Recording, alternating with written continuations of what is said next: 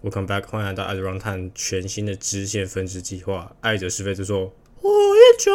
总之，反正在每一集的中间，通常都会有一些全新的突发事件产生。那就想说，有一些蛮紧急的问题，通常这些问题都是那种电车难题、终极二选一，不管你要怎么称呼，总之就是一些我觉得是生活中非常紧急的事情，所以我就会把它丢出来。那这种集数的话，通常都比较短时间。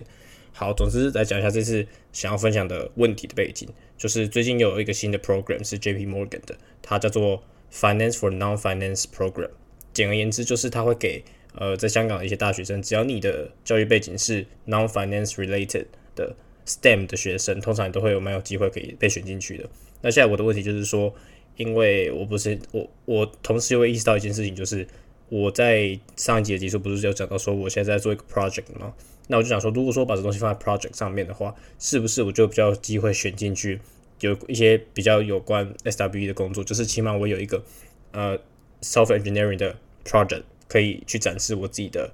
呃，讲说什么一些一些语语言能力之类的。好，但是我现在想到的问题是，因为到最后申请一些 SWE 的工作的时候，也会遇到就是我要丢一些投行的 SWE。虽然说我会投科技公司的 SWE，但我也会投投行的 SWE。那我在想的一件事情是，这个 project 也要跟 finance 有关。如果说我现在依照我现在做的事情，我还有我现在做这个 project，好像就跟 finance 比较没有关系。所以如果说把这个 project 放在我最后要申请明年 internship 的 release 履历上面的话，是不是在投这是一些呃 financial institutions？的 S W B 的工作的时候，其实没有特别有优势，它就只是一个 placeholder，就这样占据空间的东西而已。所以我在思考事情就是现在我要改变一个我 project 的计划，就是原本我做这个 project 还是可以继续做，但是是不是中间还要再多一个新的 project 东西出来？例如说。一个是真正有关，就是我可以我不用用到什么 TypeScript 或者是 JavaScript 这种比较复杂的语言写，但是起码说我要用有一个 C 加加语言，或者是我要一个 Python，因为如果说要跟 finance 有关，通常都是 Python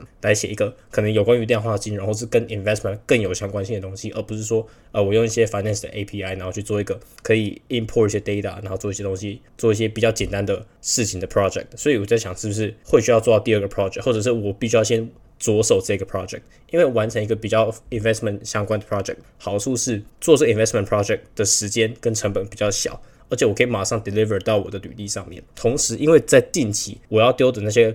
呃公司通常都是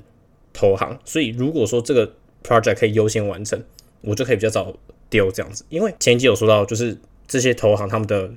呃，application 都是 rolling basis，所以而且再加上我说的，有很多商学院的学生早就可以丢他履历了，所以我在想，就算你看现在才六月十四号，有一堆可能大陆学生或者香港学生，那些人早就把他们履历准备好，放在他们资料夹，或是放在他们桌面了。他们只要在 application 一开，他们就可以直接丢，他们不需要任何顾忌，说是不是他们还没有把他履历堆砌好，他们就是随时都准备好了。所以我在想的事情就是，我们是不是要赶一下这个时间，就赶快把一个可以摆在履历上的东西摆上去，然后就叫不知道。新问题，所以我觉得这就是我这几天必须要考量的事情。那我觉得这几天想之后有答案的话，再到下期的节目分享，就这样，拜。